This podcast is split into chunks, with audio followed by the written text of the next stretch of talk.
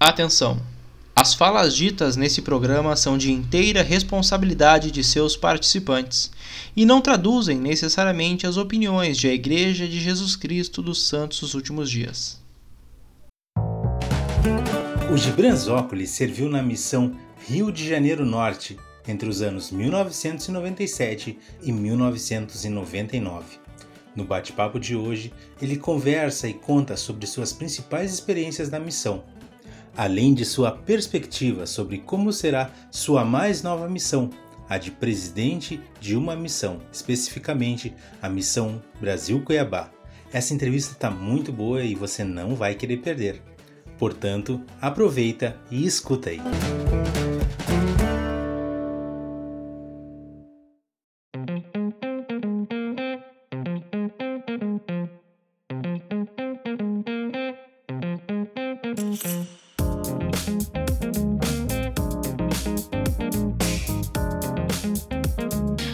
Pessoal, sejam todos muito bem-vindos. Esse é o Plano Alternativo, um podcast especial sobre a obra missionária de a Igreja de Jesus Cristo dos Santos dos Últimos Dias. Antes de tudo, gostaria de dar as boas-vindas ao meu grande parceiro Christian Severo e já aproveito para perguntar: o que temos para hoje? Boa, boa tarde, Christian. Boa tarde. Hoje a gente está gravando de tarde, né, Júnior? É um prazer a gente poder estar com todos vocês que estão nos acompanhando, nos ajudando a fazer o podcast crescer cada vez mais. E hoje, Júnior, nós temos uma visita ilustre, uma visita especial, que é do nosso, uh, até bem pouco tempo, presidente Gibran Zócoli, ele que serviu na missão Rio de Janeiro Norte, de 97 a 99. É, presidente, uh, seja muito bem-vindo. A gente não perde o costume de chamar o senhor de presidente. É um prazer a gente poder contar com o senhor aqui. Nossa, eu estou muito feliz, estou muito animado de estar com vocês. Parabéns pelo programa. Tem sido incrível, viu? É, eu estou agora junto com vocês uma grande oportunidade de poder compartilhar experiências na missão Rio de Janeiro Norte. Estou muito feliz, parabéns mesmo. Presidente, antes de mais nada, felizmente, né, agora já, já, já é público, né, o senhor vai, vai ser o presidente da missão Cuiabá, e quais sentimentos existiam no então Elder Zócoli, pré-missão, no Rio de Janeiro, e que existem hoje no presidente Zócoli, pré-missão? Bom, os sentimentos são, ah, são muito semelhantes, né? Como tu disse, os mais semelhantes é, é aquela ansiedade de, de partir para o campo e servir, né? E, porque quando a gente vai para a missão, é, a gente manda o chamado né? Quando, quando tu manda, manda o chamado, tu fica esperando quando vai ser designado.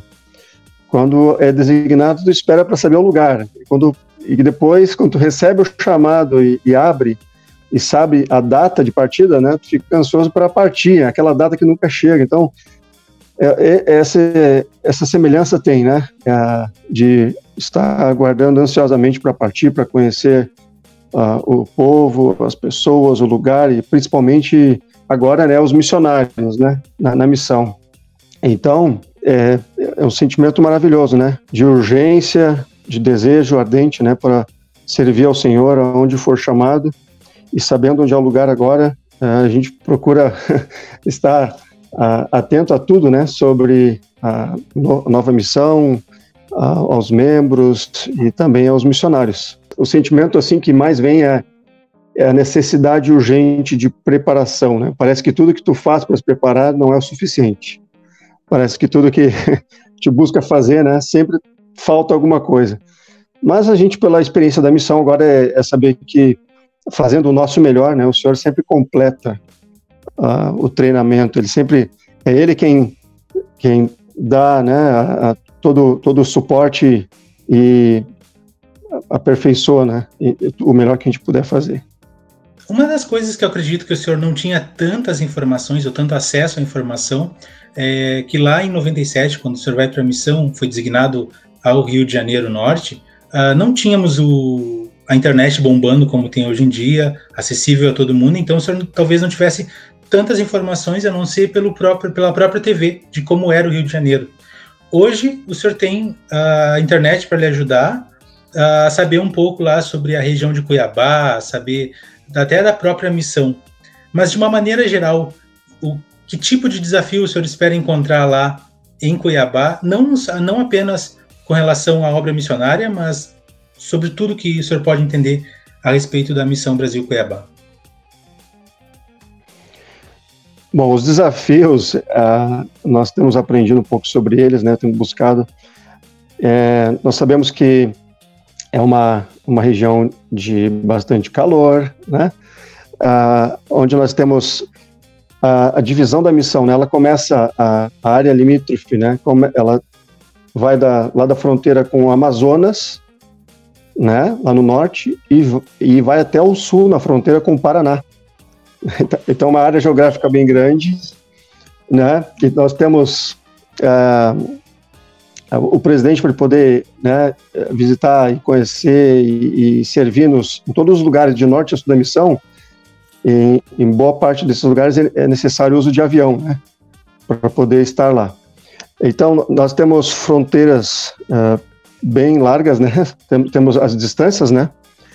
São, são grandes as distâncias é, o clima, mas nós sabemos também que é um, é um lugar de, de pessoas que têm servido ao Senhor, uh, mesmo di, diante das, das distâncias e das dificuldades que podem se apresentar, têm servido e crescido muito a igreja nesse lugar, através desse, desse serviço abnegado. Então, assim, o que nós já sabemos é que também lá temos algo que eh, os gaúchos, né? Tem muitos gaúchos que foram para lá também. Temos muitos irmãos que que se e eu até por incrível que pareça não sabia, mas descobri um parente, né? Que é Zócoli também e que mora lá e é membro da igreja, né? É, Olha, eu não sei tá tudo em casa já. Mas é uma, uma, uma, família, tem uma família membro da igreja que, que são Zócoli também. Temos temos conversado, né? Muitas coisas são são maravilhosas, né, a despeito do, do desafio e, e, e, tudo que a gente já espera para passar lá. Temos, temos sido muito gratos né, por tudo que temos aprendido a respeito daquela terra que para nós já é santa. Presidente, falando agora sobre a tua missão no Rio de Janeiro e assuntos que envolvem ela. Qual experiência foi fundamental para você tomar a decisão de servir uma missão de tempo integral? Eu cresci desde os quatro anos na igreja, é, fui sendo ensinado por bons pais. Uh, o meu pai, ele havia se batizado com 14 anos, no interior do Rio Grande do Sul, em Vacaria. É, depois, né, na, na idade adulta, né, como ele ele não permaneceu ativo. E, e quando ele casou com a minha mãe, ele, ele disse para ela que tinha uma religião, que ele tinha é, sido fazia parte, mas ele não queria contar para ela ainda, né? É, começou a fazer mistério, né? E quando eu tinha quatro anos, a minha mãe tinha uma vizinha que ela servia e ajudava e era muito amiga, né? Uma senhora. E quando, nesse dia, quando ela foi nessa senhora, uh, ela bateu na porta e, e, ao entrar ela viu duas uh, moças lá na sala. E elas já fizeram um convite na hora, né? Quando ela, ela entrou na sala, oi, tudo bem, se apresentaram. E, e a primeira coisa que fizeram foi um convite para minha mãe, né? Se elas poderiam é, levar o amor de Jesus Cristo, né, à casa dela, e uma, através de uma mensagem. E minha mãe prontamente aceitou, né? Bom, o resultado disso é que depois a minha mãe se batizou e ela foi batizada pelo meu pai, que então se reativou na igreja. E aí ela ah, soube qual era a igreja, né? eu fui ensinado, né, desde os quatro anos de idade e desde a primária. Eu vou dizer para vocês, eu não sei exatamente, é, assim, qual a experiência. Agora estou falando da experiência que minha mãe teve, né, com as missionárias, quando ela aceitou receber as lições e e aprendeu sobre a igreja e sentiu o Espírito, né? E se batizou. Mas para mim, eu estou citando essa experiência porque, na verdade, eu não me lembro de uma experiência que foi um evento assim na minha vida, sabe? Fundamental. Mas eu posso dizer para vocês com toda certeza: esse sentimento de servir uma missão começou na primária. Eu não sei exatamente quando, Mas o que eu sei é que desde muito pequeno eu comecei a sentir um forte desejo de servir missão e esse desejo ele foi crescendo na minha vida até a hora de sair. Ele, ele permaneceu comigo com tamanha força que né, em todas as coisas que eu fazia eu tinha eu tinha em mente esse desejo e no coração, né, muito forte. Então, quando chegou a hora de partir para a missão, eu sabia que aquilo era o que eu deveria fazer com toda certeza, mesmo que eu não tinha um testemunho tão forte. Mas eu tinha um sentimento puro, uma, uma certeza uh, inabalável. Eu, olha, eu digo para vocês, eh, não, nada antes eu tive tanta certeza quanto isso na minha vida.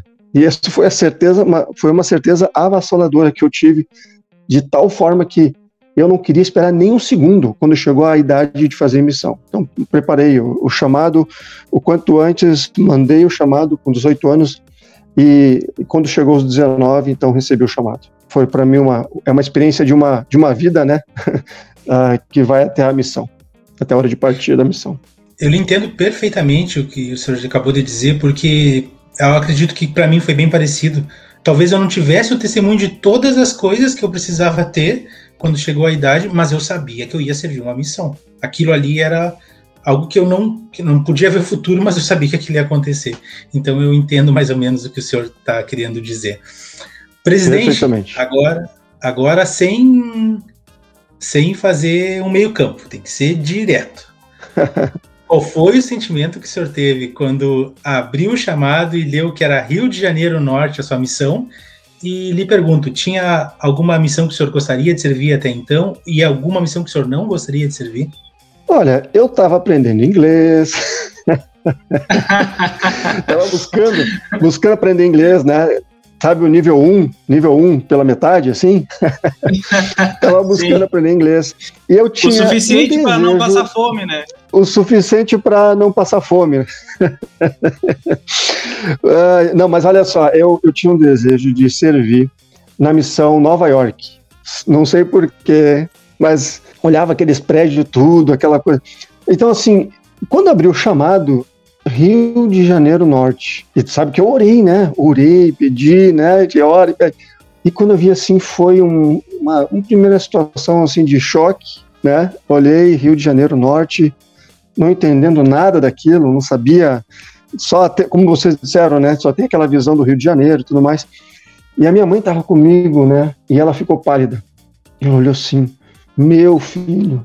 Né? Certo? Ela achou que eu, né? No meio, da, no meio do tiroteio, no meio do Rio de Janeiro, ia morrer, né? Não sei o que acontecia, né? Ela ficou pálida assim, disse, ficou muito preocupada, né? e começou a orar e tudo mais, mas esse foi o, o, primeiro sentimento, né? Que quando eu tive sobre o Rio de Janeiro, abri a missão Rio de Janeiro. Né? No primeiro momento, né? Puxa, não, não era bem essa missão que eu queria servir, mas passado esse momento inicial, eu, eu comecei a desenvolver um amor, sem mesmo conhecer aquele lugar, né? Sem mesmo conhecer aquele lugar. Então essa foi a, vamos dizer assim, a primeira, a primeira experiência, né? Que, que eu tive ao abrir o chamado assim. E, e, depois foi só amor, né? Só, só pensei, só pensava no Rio de Janeiro. e pegando um gancho desse dessa pergunta do Christian e da sua resposta, você chega no campo missionário e tem o seu treinamento, né, com o seu companheiro sênior. E como foi a adaptação à vida de missionário e qual o primeiro ato que você fez como elder, onde caiu a ficha de que realmente você estava na missão fazendo um trabalho sagrado ao Senhor? Sabe que uh, eu posso dizer assim, ó, que caiu a ficha, né? Quando o avião aqui em Porto Alegre, né? quando, quando o avião foi até a cabeceira da pista, né? Eu dar tchau para todo mundo no aeroporto, aquela coisa toda, né? E, e, quando o avião vira lá na cabeceira da pista e ele vem, né, para fazer a decolagem, e quando ele tira, né, os, uh, ele decola, né, sai do chão tu, e tu olha e começa a ver uh, todo mundo tão pequenininho, o aeroporto começa a ficar tudo, né, as pessoas dando tchau lá naquele vídeo. Pensa, e tu vendo agora não tem mais volta. tu diz, agora não tem mais volta, né? ali, ali eu, não, eu não sei dizer, mas olha, eu digo para vocês que para minha ficha caiu ali, porque estava partindo, né? Realmente, é, aquele sentimento não tem volta, né? tomei a decisão, vou honrar minha decisão. Eu digo para vocês, é ali. Claro que a missão nem, nem tinha começado, né? Mas eu já havia sido designado.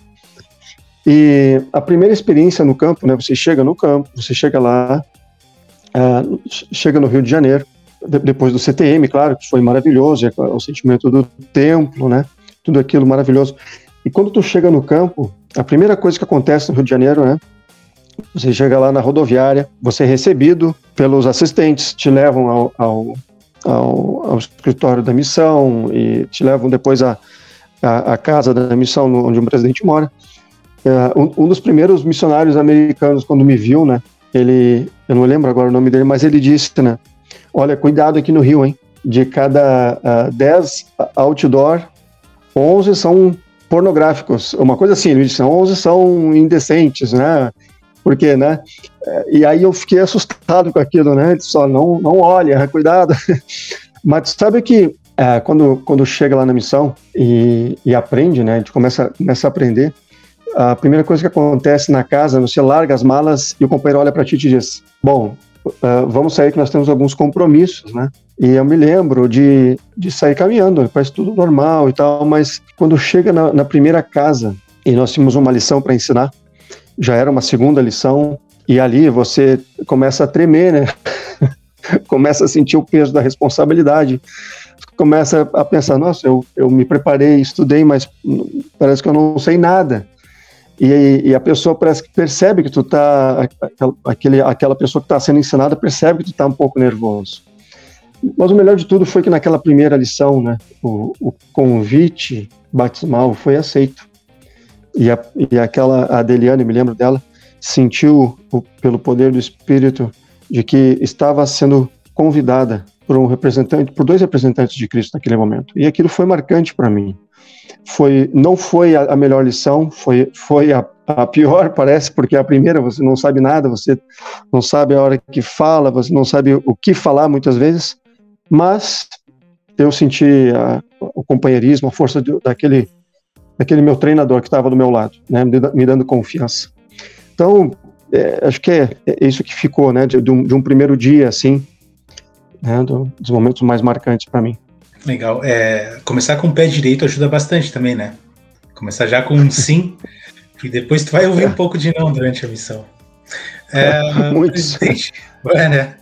presidente, assim, a gente tem uma noção de. O senhor que era presidente da Estaca é, também fazia parte do, do sistema de educação e agora como presidente de, como futuro presidente de missão, a gente sempre tem aquela noção do líder que fica um pouquinho mais distante, não no sentido de que o senhor fosse afastado da gente, mas que o senhor é um cara mais sério, que o senhor, até pelo peso da responsabilidade que o senhor tinha.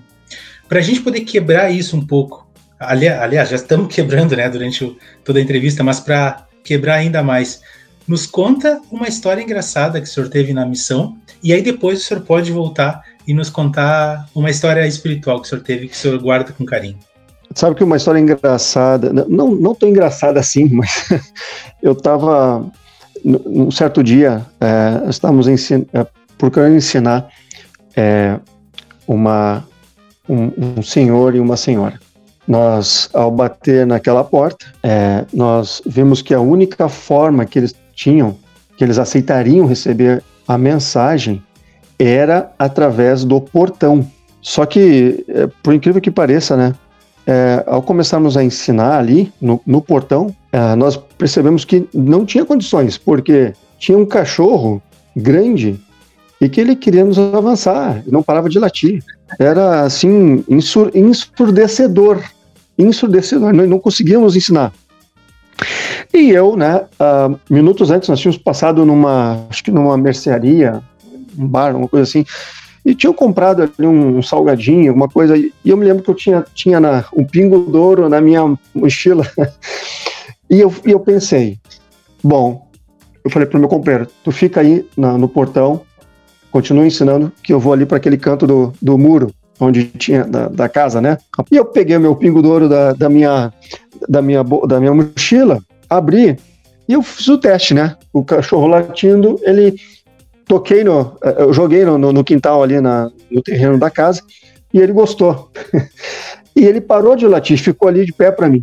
né? E eu entregando o todo o meu pingo d'ouro para aquele cachorro. Né? E ele, e meu, bom, o bom foi saber que meu companheiro conseguiu ensinar a lição, né, sozinho ali. O cachorro parou de latir, o meu pingo d'ouro acabou, mas a lição foi ensinada. Eu sei que não, não, é, não é tão engraçado assim, mas eu me lembro dessa experiência. É, tive que sacrificar meu pingo d'ouro ali, que eu queria estar com tanta fome, né? Mas foi algo que eu lembro, né, de tantas experiências engraçadas, temos, a gente tem tantas experiências engraçadas, mas é, é uma engraçada que ajudou a, a, a, concluir o nosso propósito ali naquela, naquela casa, naquele dia, né, na, naquele momento. Uh, falando da, de, uma, de uma experiência. Uh, bom, aquele cachorro ficou meu amigo, né? Só para terminar aqui. Aquele é, cachorro nunca mais latiu, né? Esse, aquele ficou nosso amigo, né? Puxa, né? alimentamos espiritualmente o, aquele casal de, de, de velhos, né, de, de, senhores ali, e o cachorro, no, nosso amigo, amigo dos missionários. A, a, experiência espiritual, né?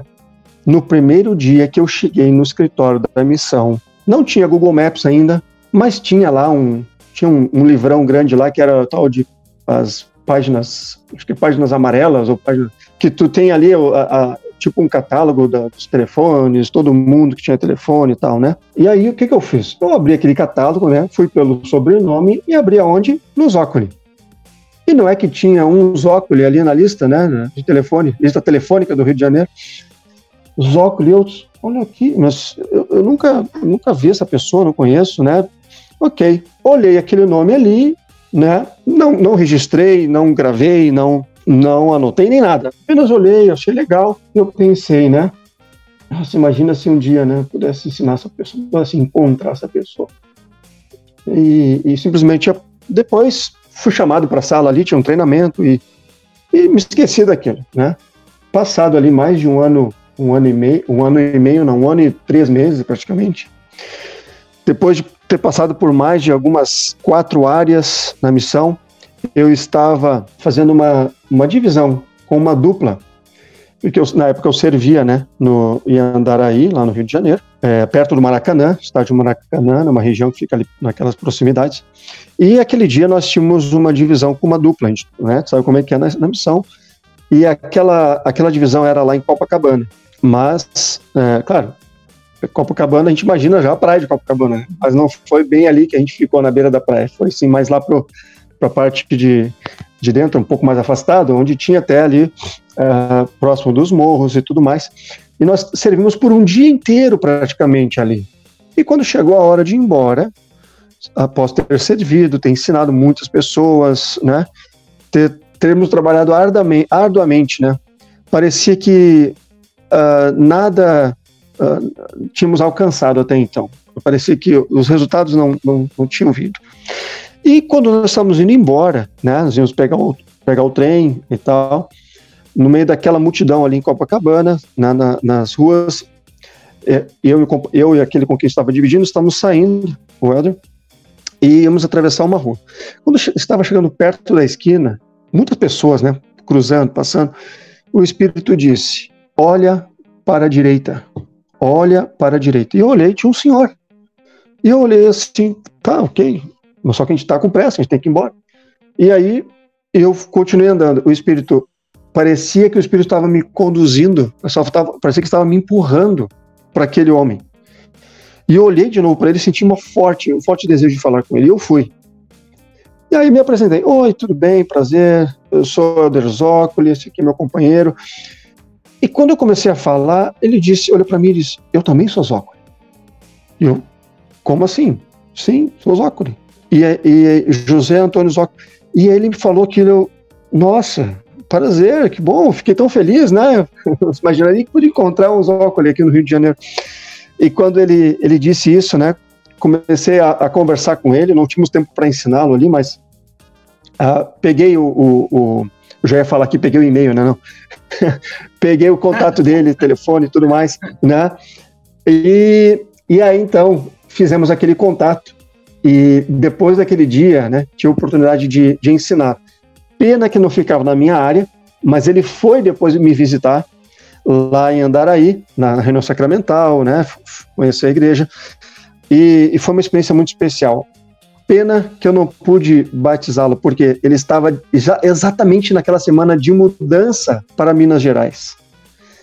E aquilo ficou marcado para mim, né, com tamanha força, porque só depois que isso passou, e aí o Espírito fez eu lembrar o primeiro dia no campo, quando eu abri aquela lista telefônica e disse, este, e aí eu, eu senti claramente, este era o homem, né, o quem tu, tu tinha visto na lista telefônica, e eu disse, que bênção, que milagre, né? E eu fui tão grato ao Senhor por ter me dado aquela oportunidade. Depois não pude acompanhar, mas inclusive, né, o fato de ter encontrado este homem, o senhor José Antônio Zócoli, uh, nós podemos continuar parte também do nosso trabalho uh, do Templo de História da Família da nossa família, né, que nos ajudou. Então, fiquei tão feliz por essa experiência e, e por ter vivido milagres né, como este na missão e só por si só encontrar ele no meio de tanta gente já é um milagre. Agora, numa divisão, indo em outra área, é, é só o senhor explica, né? É incrível, né? Não, não tem como explicar mesmo, é só o senhor. É, foi, foi, no final da divisão, né? No final da divisão, no, no na, na, verdade, estamos indo embora o senhor, tu vê como o senhor ele honra nossos esforços, né? Pois a gente acha que fez de tudo, não alcançou nada, mas a gente não sabe o que, que o senhor está preparando, né? E ali foi uma grande surpresa. Presente, você pegou a época das lições uh, decoradas? Peguei, peguei. Quanto tempo você demorou para decorar todas as palestras? Dominar, Como era né? isso para ti, dominar essas palestras? É, tu sabe que eu levei, eu estava levando muito tempo porque eu tinha muita dificuldade, né, em memorizar, até coisas da escola, sempre, sempre muita dificuldade, assim, né. É, e aí eu tava, eu, eu, eu, via americanos antes de mim, eu ficava assim, o cara tá aprendendo a língua, e decorou antes de mim, eu nossa, eu, eu levei, eu levei quase, uh, olha, eu levei quase três meses e aí, quando eu vi americanos conseguindo terminar, eu dizia, nossa, realmente foi uma entrevista que eu tive com o presidente e ele, ele, ele disse que eu estava confiando demais, eh, confiando muito apenas na minha, no braço da carne, né? Na, nas minhas capacidades físicas, né? E foi quando eu, eu jejuei com esse propósito, e aí eu consegui em três meses, né? Sem começar a pensar muito nas dificuldades, nos meus problemas, na, nas minhas limitações. É, e meu companheiro me ajudou muito, né? Me ajudou muito. Eu, até foi um momento que eu consegui. Isso me ajudou muito. Você sabe que hoje, uh, olhando para trás, né? Nas lições, né? A, a gente, quando se ensinava, ensinava pelo Espírito tendo como base né, o conhecimento uh, das escrituras, tendo memorizado já algumas referências de escrituras e também as lições missionárias, as, as palestras, né? Então isso me ajudou muito.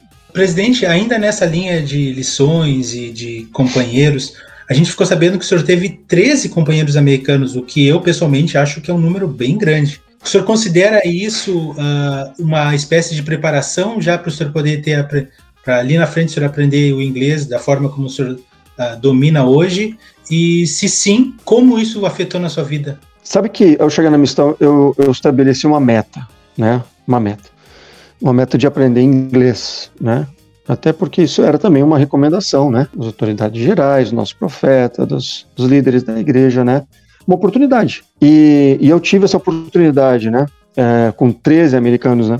Sabe que é, o fato de, de ter essa oportunidade eu tive só dois brasileiros, os únicos brasileiros foram baianos, né? Foram baianos os dois. Eu tinha a oportunidade de aprender porque eu realmente eu incomodava eles o dia todo. Né? Eu pegava no dicionário palavras que eu não conhecia, separava cinco delas e eu anotava elas no meu bloco de anotações ali e tal, botava no bolso.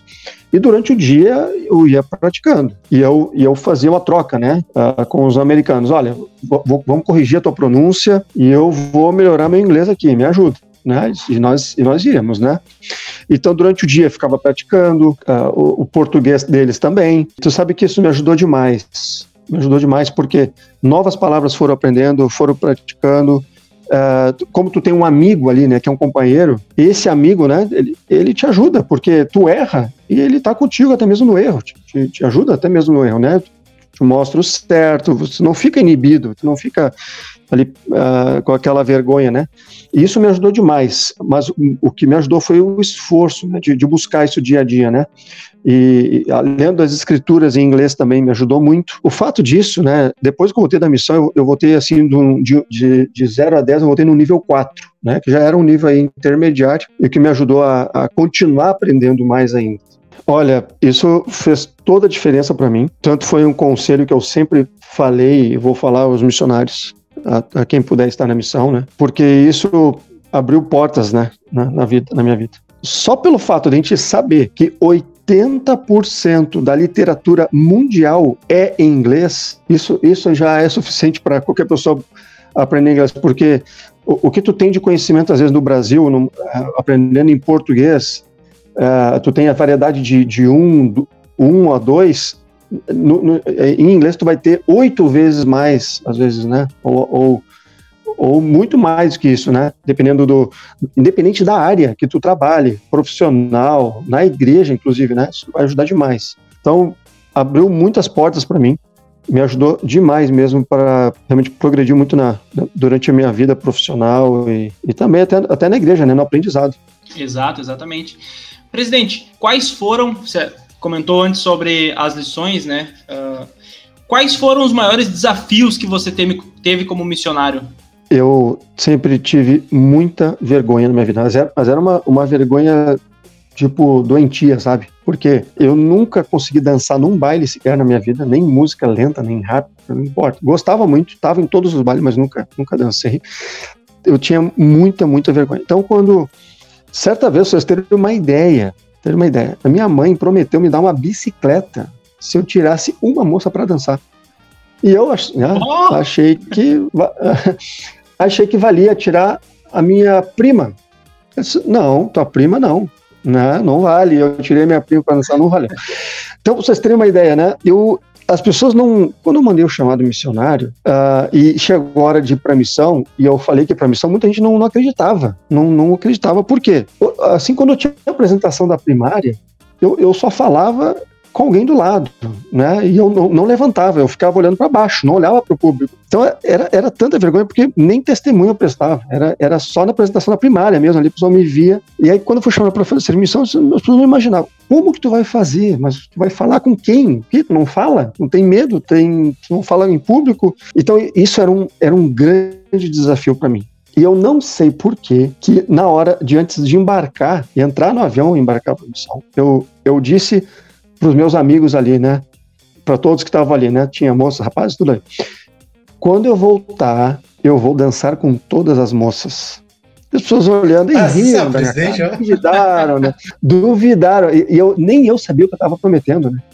Mas não sei porquê. Quando eu cheguei na missão, o que me ajudou a, a vencer esse desafio foi que eu tinha.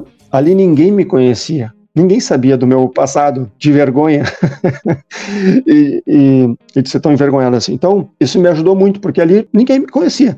E aos poucos, claro, foi difícil, foi difícil, foi muito difícil, mas eu, aos poucos eu fui abrindo, porque eu tinha realmente um desejo sincero de servir.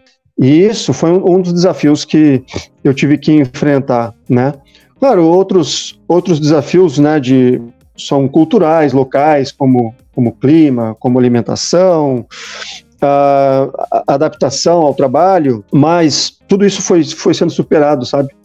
Muito bem. Presidente, a única última pergunta a respeito ainda da missão é que a gente ficou sabendo também que na sua missão havia uma escritura símbolo que o senhor considera bem importante.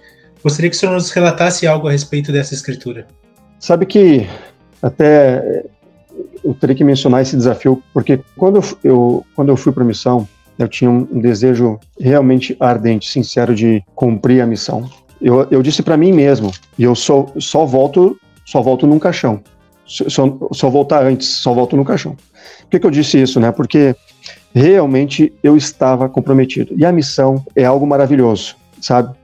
É algo incrível, é, é magnífico servir como missionário todos os dias, quando eu estava na missão, eu olhava para minha plaqueta e dizia: não pode ser verdade, né? É um sonho. Estou vivendo esse sonho. Estou servindo a missão. Então, tudo que tu faz na missão, né? Aonde tu, onde tu mora, os companheiros que tu tem, não importa os, os, quais são os companheiros, né? Ou a dificuldade que tu passa com eles. as reuniões que tu tem, os treinamentos, as, as lições que tu ensina, as, as, olha, tudo, tudo que tu passa na missão é tão, tão maravilhoso que aquilo para mim era um sonho que eu estava vivendo. Certa vez, uh, bem no início da missão, ali nos primeiros, na primeira área fiquei seis meses, começou a ter um, um surto assim na missão. Muito, tinha muitos, não muitos, né, mas vários missionários estavam tendo problemas com pedras no rim. E, e alguns, né, era tá sendo estava sendo tão sério que estavam tendo que voltar para casa. E ali então eu, eu comecei a realmente ter a ter medo que isso acontecesse comigo. E não é que daqui a pouco, né, não sei se por causa desse medo, mas eu comecei a sentir muita dor no rim, muita dor mesmo. E eu com medo de voltar para casa, eu não contava para ninguém. Claro que não é o certo, né? Tu tem que contar, dizer, ó, contar pro, pro companheiro, pro cliente da missão. Mas eu, eu nunca tomei tanta água na minha vida, tanta água, que eu tinha, eu orava, orava todo momento, porque eu, eu queria permanecer na missão. Eu tinha muito medo de voltar para casa, porque eu queria cumprir os dois anos, não queria voltar, ninguém quer voltar, né? E sabe que a, às vezes a dor chegou ao ponto de eu de eu cair na rua, de eu cair no chão. Não cheguei a cair, não cheguei a, a, nesse ponto, mas eu não sei como que o meu companheiro não percebeu, né? Porque eu, eu acho que eu consegui ao máximo ali, uh, de alguma forma disfarçar a dor, mas aquilo latejava, me doía, né? E eu orava, orava, orava, orava o Senhor todo momento. Eu, graças, né, por uma misericórdia, por, um, por uma bênção do Senhor, eu acredito né, que aquilo passou por algum propósito, né? Porque às vezes a gente não, não entende os propósitos, mas por alguma razão, né, aquele, aquela dor, depois de alguns dias, ela passou e eu, eu não tive mais ela. E, e tu sabe que ao, quando faltava seis meses para voltar para casa, eu comecei a jejuar todos esses meses e a orar para pedir para poder ficar mais um mês na missão. Era tão simples, tão fácil, comum, né? Às vezes a gente pedia ficar um pouco mais. E eu não, não entendi o porquê, mas uh, o presidente da missão, no final, disse: Olha, não tem como, busquei de todas as formas, você tem que voltar para casa no, no, na, no mês que estava para você voltar. Eu fiquei triste com aquilo, mas aquilo me ensinou muitas coisas, né, na minha vida. No último, na última conferência da missão, eu tive a oportunidade de deixar essa escritura, que foi a mesma escritura também que eu deixei na conferência da Estaca, quando fui desobrigado. E essa escritura, ela, ela fala muito da missão, porque é o exemplo que eu segui tem me sustentado durante toda a minha vida. Sabe que um dos irmãos de Amon, ele estava preocupado porque Amon estava relatando todas as experiências que ele tinha vivido junto ao povo do rei Lamon. E aí o que aconteceu foi que ele disse, né? Sim, sei que nada sou quanto a minha força, sou débil, portanto, não me vangloriarei de mim mesmo, mas gloriar-me-ei em meu Deus, porque com sua força posso fazer todas as coisas. Sim, Eis que fizemos muitos milagres nessa terra, pelo que louvaremos o seu nome para sempre.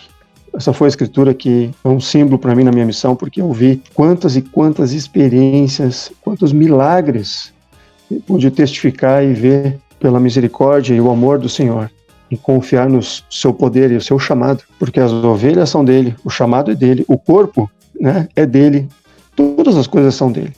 E ali eu pude testificar, e testifico até hoje, dos milagres que foram feitos pelo seu próprio poder, pela força do Senhor, o qual nós somos eternamente gratos e somos fortalecidos. Eu não consigo ver um segundo sequer da minha vida hoje, se aconteça o que acontecer. Eu não consigo passar um segundo sequer, eu olhar para qualquer coisa que eu possa, que meus olhos possam ver, sem que ali não estejam as bênçãos da missão a cada minuto, a cada segundo.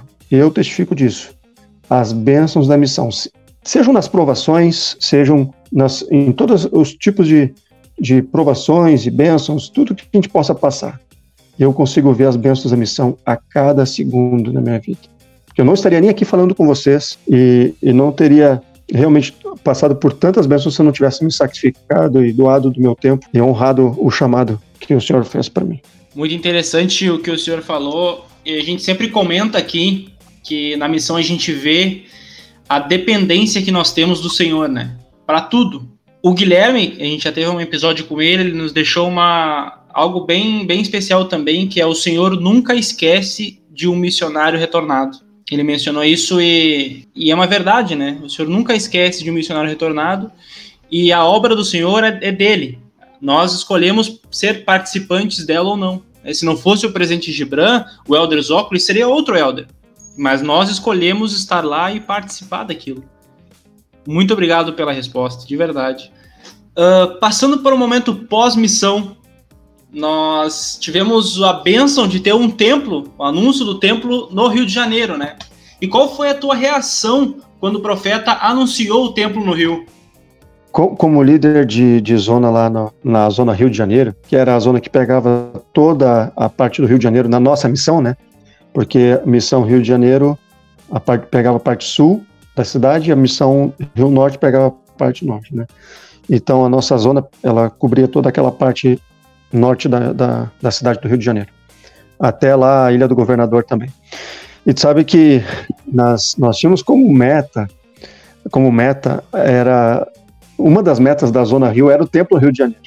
Eu até desenhava no quadro, né, nas reuniões de zona, colocava o, o Corcovado lá, né, e, e colocava lá em cima, no topo, ao invés de colocar o Cristo, colocava o Moroni, trocando, tocando a trombeta, ah, né, como os Morones que a gente tem no, no templo. E, e, e, entre as metas, né, uma das metas era o templo no Rio. E assim foi foi uma alegria imensa, né? Porque a gente sabe como missionário é, essa essa obra, né, que ela é construída por, por cada por cada um, né? Cada um de nós, né? Missionários, membros que fazem através do seu esforço o seu melhor. Coloca, como a gente diz, um, um pequeno tijolo né, na, naquela nessa grande obra, né?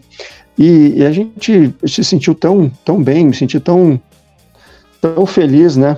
Tão abençoado ao, ao ver esse anúncio do, do, templo no Rio de Janeiro e fazer parte desse, desse trabalho, né?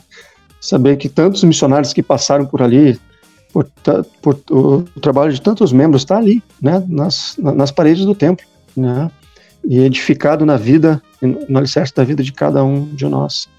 Foi, uma, foi um momento tão, tão especial, sabe? Me, na hora me lembrei disso, né? Da, da meta da Zona Rio de Janeiro naquele, naquele momento. Presidente, o quanto o futuro presidente Zócoli deve ao Elder Zócoli, que serviu lá na missão Rio de Janeiro Norte? É incrível uh, dizer que o Elder Zócoli, e ali eu, eu menciono agora o presidente da missão, porque o nosso presidente da missão é, é alguém tão especial para nós, né? Presidente Beck, David Beck, ele foi presidente geral dos rapazes, alguns anos atrás aí, como nosso presidente de missão, eu, eu, eu falando do, do Elder Zócoli, eu não posso mencionar o Elder Zócoli sem citar o presidente Beck. Né? Porque né, ele quem me ajudou realmente a construir o, o caráter. Né? Como eu disse para o presidente Beck, a tua decisão, presidente Beck, de aceitar esse chamado missionário, de servir uma missão de, como presidente de missão junto com a tua esposa, e, e o teu exemplo, a tua dedicação, o teu testemunho, ajudar a construir o meu caráter, o meu testemunho também na missão e que mudaram a minha vida para sempre. Né? Eu não estaria casado hoje com a Meg, a minha esposa, se, se eu não tivesse honrado o Senhor nessa missão, se eu não tivesse buscado, né, de todo o coração. Então, a missão do Elder Zócoli é, faz toda a diferença, faz toda a diferença para para a missão que nós vamos ter a oportunidade de servir agora em Cuiabá. E eu, eu devo isso ao Salvador Jesus Cristo, ao presidente Beck a, e a todos os, aqueles que fizeram parte disso. Normalmente, deixamos a mesma pergunta para todos os convidados e hoje, por um motivo especial, a gente vai alterar essa pergunta. Qual recado você quer deixar para o elder ou sister que servirão contigo na missão Brasil Cuiabá? Meus, meus queridos missionários na missão Brasil Cuiabá. Não sou de missão ainda, mas é um chamado enorme, de grande responsabilidade. E somente o Senhor para me ajudar a responder essa, essa pergunta e honrar esse chamado. Eu sei que é, seremos a tropa de elite que o Senhor chamou para ir avante e proclamar o seu evangelho com o seu poder. A mensagem ela vem do próprio Salvador, através de seu sacrifício perfeito e de sua missão, na qual ele honrou nessa terra, será a nossa missão lá em Cuiabá. Por meio do nosso próprio sacrifício, deixando para trás a nossa família, aquilo que temos de maior valor nessa terra, receberemos cem vezes tanto, como está lá no livro de Mateus. Na verdade, quando o Senhor fala cem vezes tanto, ele está falando de um cálculo no qual nós não sabemos, porque cem vezes tanto mais para o Senhor é um cálculo infinito, no qual nós não conseguiremos jamais fazer conta das bênçãos que Ele tem. Então eu sei que o Senhor está à frente dessa obra. Sei que, assim como o exemplo de Amon, como dando tudo o que ele tinha, dando todo o seu amor, servindo os membros da, da missão Cuiabá, que moram na missão Cuiabá. Esse, esse é o exemplo perfeito e eu sei que o Salvador está à frente dessa obra. Não é por acaso que Cuiabá fica no centro geográfico da América do Sul. O Senhor tem grandes propósitos nesta região. Essa região ela é uma região que foi herdada, inclusive, pelos descendentes de Nefe. Grandes propósitos do Senhor aguardam para o crescimento da igreja, tenho certeza disso, os quais nós, nós não podemos sequer vislumbrar nesse momento, mas sei que o Senhor tem grandes propósitos para aqueles também que foram chamados a essa missão e a servir lá com todo o coração. E são os milagres que vão mover por meio de humildade, fé e todos os atributos que estão né, na seção 4 do Trim Convênios. Eu tenho certeza disso e, e, está em vigor o chamado e a, a, profecia de que o campo já está branco para ser naquela região e em, em todos os lugares onde o Senhor nos chamar. Eu sei disso, eu presto meu testemunho que o Salvador está à frente da sua obra. Esse é o maior exército da terra. Nenhum poder nessa terra tem poder para fazer frente a esse exército poderoso, cujas armas saltam para a eternidade e, e levam a cada um daqueles que aceitam o convite do Salvador.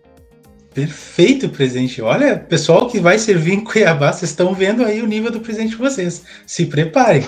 E eu acho que esse recado já fica também para não só para quem vai servir em Cuiabá, mas é uma, uma grande lição para quem vai servir uma missão uh, se preparar, porque esse é o momento de, de fazer a diferença na vida de outras pessoas. Muito legal. Presidente, uh, ah, para finalizar agora então, a parte que a gente não envia para os convidados, que são as perguntas rápidas, que o senhor também responde rápido com a primeira coisa que vem em mente, tá bom? Tá bom. Ótimo, vamos lá então. Primeira pergunta a respeito, claro, de, do Rio de Janeiro Norte. A melhor área que o senhor passou? Melhor área que eu passei. Ah, pergunta difícil, hein? Porque é, foi Andaraí. Olha, foi uma das áreas que mais foi, foi, fomos provados. Uma semana antes de começar o Carnaval do Rio de Janeiro. Imagina, o maior carnaval do mundo, né? Nossa! a, a, a nossa casa, né, a casa onde nós morávamos, ficava exatamente, ela ficava assim a 400 metros, é 500 metros praticamente ali, meio quilômetro, da escola de samba da Salgueiro, onde, o centro, onde eles treinavam e tudo mais, né? E a escola de samba Salgueiro, ela ficava de frente para a capela, né? Assim, né? de frente para a capela. então, faltando uma semana para chegar, para começar o carnaval, eu cheguei nessa área foi uma, uma, uma, um momento bem, bem difícil, complicado, né? Nessa época, nós, nós tínhamos um, um, um, toque de recolher, né? Porque é uma época que todas as pessoas que moram nos morros, né? Ah, quem vê no, o, o carnaval é feito por boa parte das pessoas que, que descem os morros para poder ter o seu sustento também e fazer o carnaval e tudo mais, e ensaiar e depois apresentar. Então isso envolve muita gente. É, quando a gente chegou nessa, nessa época, é, nós tivemos muitos desafios justamente na época do carnaval. Mas é incrível, porque aonde mais a gente encontra desafios é onde mais a gente cresce e é onde mais o Senhor testa os seus servos e é onde mais ele confere poder. Então a gente nunca vai ver, às vezes, a gente está vendo pandemia agora, a gente, tá vivendo, a gente pode, pode perceber, aonde existirem né, as maiores dificuldades, oposição ao trabalho e à obra, ali também estará o maior poder tanto aqueles que participam nessa obra, quanto aqueles que. Então, esse, esse foi a área mais desafiadora, mas onde mais eu pude, pude crescer, justamente numa época mais difícil, sabe? Que legal, presidente. É, A próxima pergunta era a área mais difícil, mas eu acredito que o senhor já tenha respondido também. E é interessante esse paralelo que o senhor faz entre se a área mais difícil se tornar também a melhor área. Muito legal mesmo ter comentado isso. Presidente, outra perguntinha para lhe incomodar um pouco. Qual foi o seu melhor companheiro? Meu melhor companheiro. É... Olha, eu vou falar aqui do meu, do meu treinador. Helder Deca, Carolina do Norte. Ele foi infatigável até o último dia da missão, sabe? Os dois, meus dois primeiros companheiros, como se diz, né? Mandei eles para casa, né? Eles foram, foram, eu fui o último companheiro deles, meus dois primeiros companheiros. E eles, o Helder Deca foi assim como o segundo, né, meus, meus dois primeiros, mas o Elder Deck ele foi assim infatigável em, em treinar, em ele, eu gostei muito que ele ele não, não ele não teve pena de mim, né, no sentido de que ele me realmente trabalhamos muito, né? E esse espírito do trabalho é o espírito que traz o Espírito Santo com grande poder na nossa vida, na missão. Porque são os, os os dias que tu mais serve são os dias mais felizes, os dias que tu tá mais cansado, né? A gente sabe disso. São os dias que o Senhor nos sustenta. Ah, quando, quando tu pensa que teu corpo não pode mais, vem a força do Espírito, que é mais forte que as forças do corpo, e o poder é maior, e te dá forças de onde tu não tem. Então é, é esse é o, é, vamos dizer assim, né? Tantos companheiros maravilhosos, mas o, o meu treinador foi esse quem me deu o, o, grande exemplo, foi o grande início da missão e que eh, me deixou marcado para a missão inteira, a vida inteira também. Muito bem. Água de coco ou chimarrão? Chimarrão. Ah. o calor do Rio de Janeiro ou o frio do Rio Grande do Sul? Vou dizer para vocês. Quando eu, antes de ir para a missão, eu sentia muito frio. Muito frio assim, ó, 18, 20 graus eu já estava de capuz, já estava com. Ah, mas o que acontece? Quando eu fui para a missão no Rio de Janeiro, tu, teve, tu tem dois anos de verão, né? Onde as temperaturas, sensação térmica passa de 50 graus. Qual é o inverno deles? o inverno deles eu acredito que acho que era 18 graus à noite, não sei, talvez. é, quando eu voltei da missão, eu, o meu termostato queimou porque eu não senti mais frio. e eu, a minha temperatura hoje, a minha temperatura ideal hoje, pasmem, uh, com sol é 5 graus. é, é, é, a temperatura que eu amo, né? Tá, se tiver nublado, com vento, bastante, 10 graus tá, tá, bom, tá de bom tamanho, mas é para vocês terem uma ideia, né? Então é, é frio. o entendi, entendi. Tá bom. Uh, indo para Cuiabá agora, né? E, e agora indo para Cuiabá ainda, né? É, né? Essa é a pergunta que eu quero fazer para o senhor no final. Eu vou fazer agora então. O coração do, do, do Gibran, agora não é do presidente, é do Gibran, tá batendo mais forte agora por Cuiabá ou não vai, o Cuiabá não consegue tirar do pedestal Rio de Janeiro Norte? Ou, ou tem Olha, espaço para os dois? Não existe, não existe Cuiabá sem o Rio de Janeiro, né? Na minha vida, né? Sem a missão Rio de Janeiro, né? Então, é, é, esse sentimento ele vem por causa da missão Rio de Janeiro, por, por ter aceito esse chamado. Mas venho com tanta força, né? A, o chamado do Senhor na missão Cuiabá, que nós é algo inexplicável, né, aos olhos humanos. Mas nós temos um amor tão forte agora pela, pelo estado do Mato Grosso, Mato Grosso do Sul, que compreende a missão Cuiabá, que é algo que ocupa nossa mente, nosso coração com tamanha força, que, como eu disse para uma irmã que entrou em contato, né, comigo, irmã, uma irmã lá do Mato Grosso, ela dizendo, né, ah, sobre chamar, estamos esperando vocês aqui e tal. E eu disse para irmã, irmã, tem, tem, algo nisso aí, porque não, não pode ser verdade, não pode ser algo tão, tão comum assim, né? Existe algo nisso, porque com certeza nós uh, fomos preparados antes de nascer, na existência pré-mortal.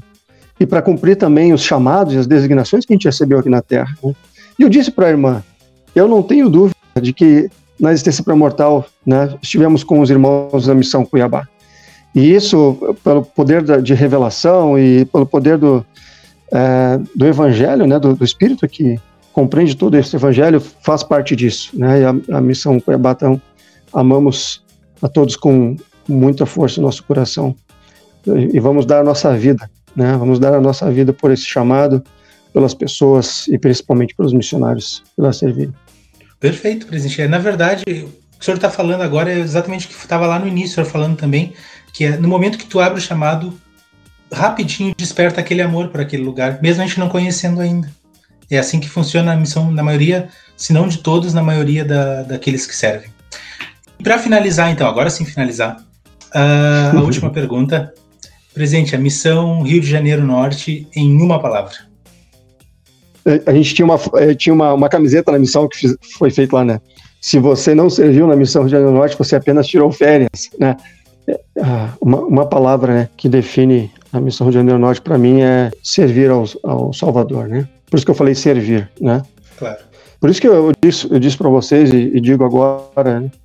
uh, não importa onde eu estivesse na missão, está tá caminhando, está parado, está tá orando, está treinando, tá onde tu tá, né? Onde está servindo na missão, né? É um, é um é um sonho que tu vive nessa terra, é uma bênção tão grandiosa que o, o servir nos traz, né? Servir porque a gente serve ao mestre, serve a ele, né? E a ninguém mais. Se a gente sabe a quem a gente a, a quem servimos, nós é, sabemos a quem nos salvará, quem nos elevará no último dia.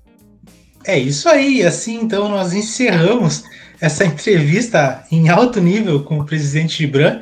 Presidente, a gente quer desde agora te desejar muita sorte, muito trabalho, muita gente para ensinar, que o senhor uh, possa trazer muitas almas, né? Claro, com a ajuda dos, dos missionários e principalmente com a ajuda do Senhor, trazer muitas almas a Cristo. A gente está torcendo muito pelo seu sucesso e já fazemos o convite para o senhor, de daqui a três anos, o senhor fazer uma parte 2 da entrevista aqui, nos contando como é que foi servir como presidente da missão.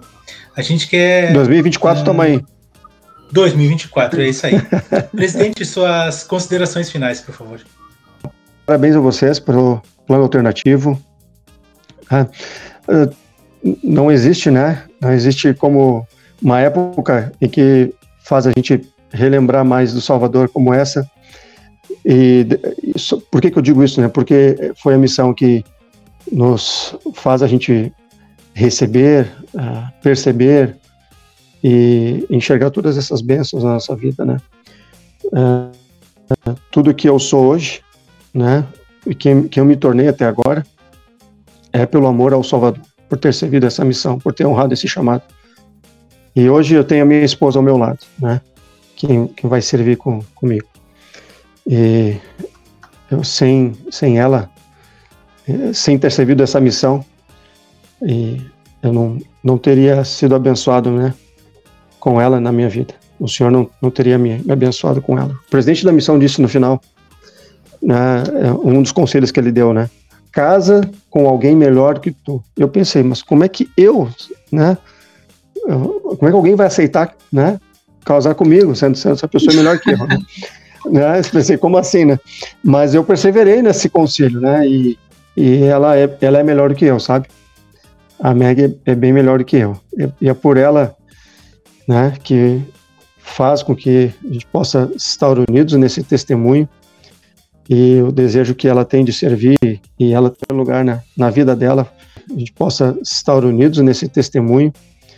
E o desejo que ela tem de servir e ela por ela ter colocado o Senhor em primeiro lugar na, na vida dela foi que eu pude ser abençoado.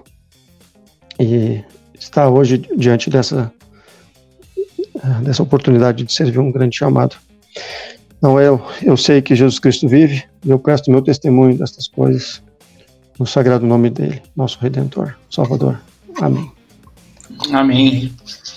E se você ouviu até aqui a belíssima entrevista com o Gibran Zócoli, uh, compartilhe com seus amigos, curta a nossa página nas redes sociais, Plano Alternativo no Spotify, arroba Plano Underline Alternativo no Instagram. Fiquem ligados. Na próxima entrevista, no próximo programa, nós teremos a participação do Wagner August, ele que serviu na missão Inglaterra-Londres e também tem muita, mas muita história para nos contar. Um grande abraço a todos e até mais. Tchau.